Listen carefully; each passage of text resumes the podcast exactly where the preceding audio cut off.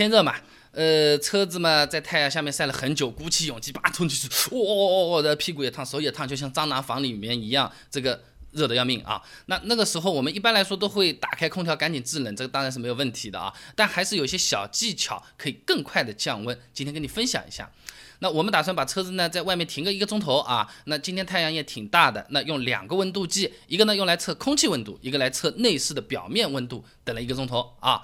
那一个小时过去之后呢，我们先看看车内温度呢，温度计是空气啊四十六度。啊，用温枪看内饰表面的，差不多也是四十六度啊。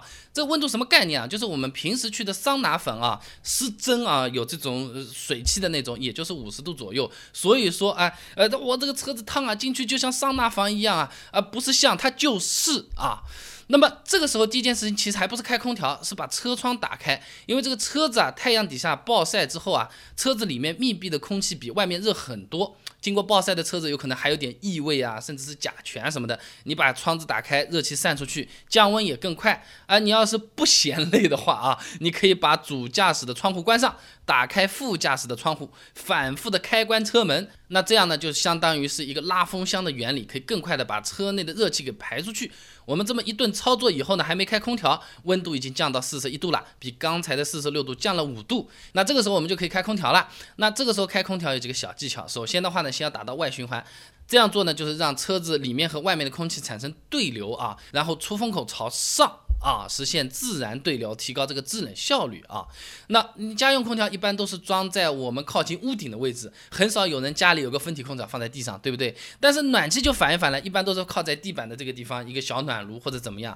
这就是因为暖空气的密度是小于冷空气的，暖空气呢比冷空气轻，所以说呢。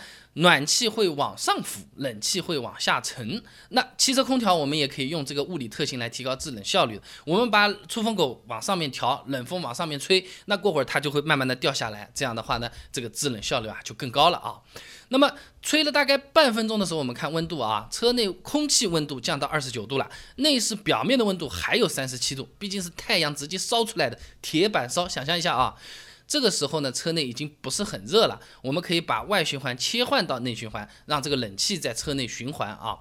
那么这么一套流程下来，从四十六度到二十四度。大概是三分钟的样子啊。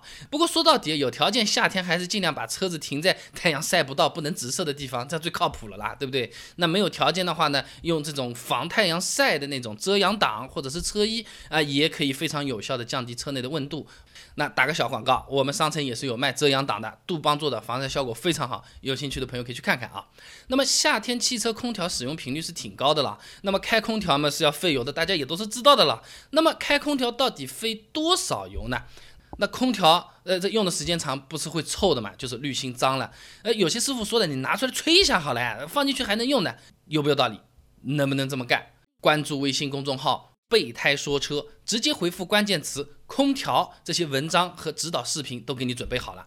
那我这个公众号呢，每天都会给你一段汽车使用小干货，文字版、音频版、视频版都有，你可以挑自己喜欢啊。我要换空调滤芯，我自己不怎么会，只能去 4S 店，对不对？又贵又要排队啊，心情很不好。自己怎么换？我把视频给你做下来了。关注微信公众号“备胎说车”，回复关键词“空调”就可以了。备胎说车，等你来玩哦。